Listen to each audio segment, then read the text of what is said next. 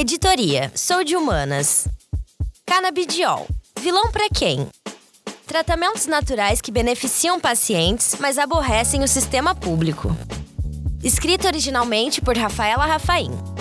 Imagine um dia acordar e, ao tentar se mover, o choque. Os seus músculos estão enrijecidos e não há nenhuma resposta aos movimentos. Mãos, pernas, boca, todo o tecido muscular está absolutamente endurecido e travado. Pode parecer uma situação fictícia, distante. Entretanto, virar prisioneiro do próprio corpo da noite para o dia foi a cruel realidade de um morador da região oeste do Paraná.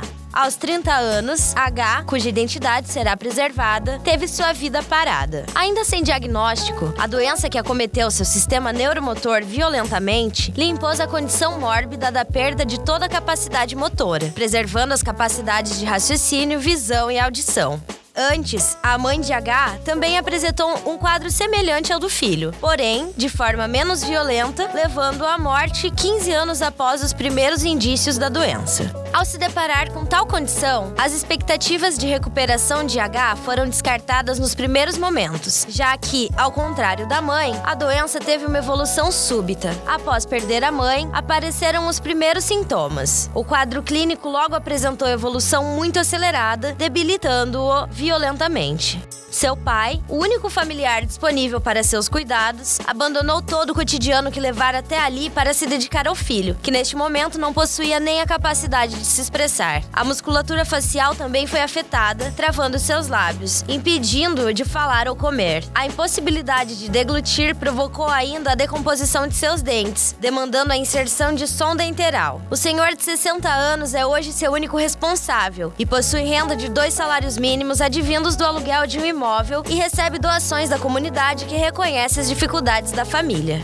Sem diagnosticar a doença, é impossível definir um tratamento. Porém, por dádiva ou aquiescência divina, um conhecido que sabia da condição de enfermidade o presenteou com um remédio que o trouxe alguma esperança para tal infortúnio: uma bisnaga de canabidiol. A cada gota aplicada através da pequenina fenda que ainda restara em sua boca, o quadro de rigidez muscular foi se desfazendo lentamente. Entretanto, é necessário relembrar alguns pontos importantes. Por exemplo, sua condição absoluta absolutamente rara e ainda sem diagnóstico, ou a dificuldade de aquisição do medicamento à base de canabidiol, ainda proibido no Brasil. Para que o tratamento seja realizado, é necessária a transgressão da legislação antidrogas, o que gera um impasse doloroso e contraditório, considerando que o medicamento não apenas promove a melhora gradativa do quadro do paciente, como também não prejudica outros órgãos ou sistemas do corpo humano, como fármacos quimicamente gerados.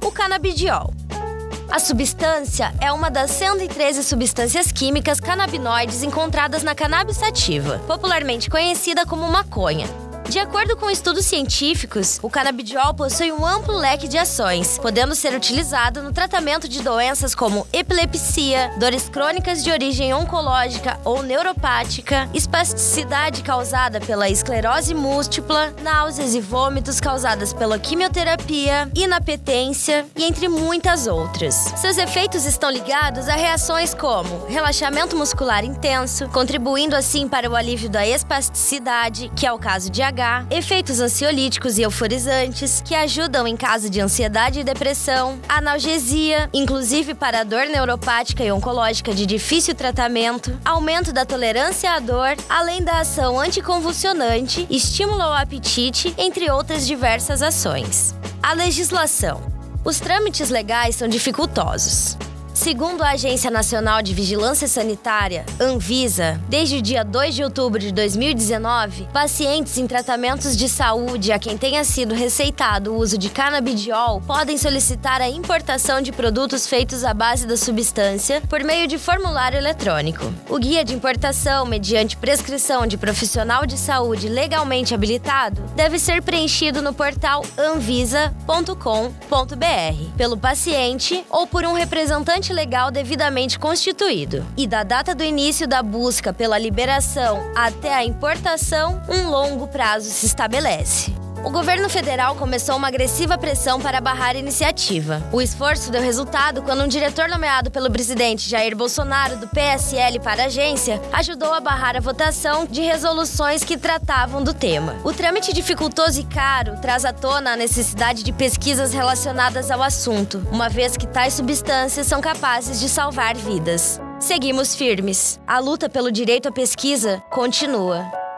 Essa versão foi narrada por Rafaela Rafaim.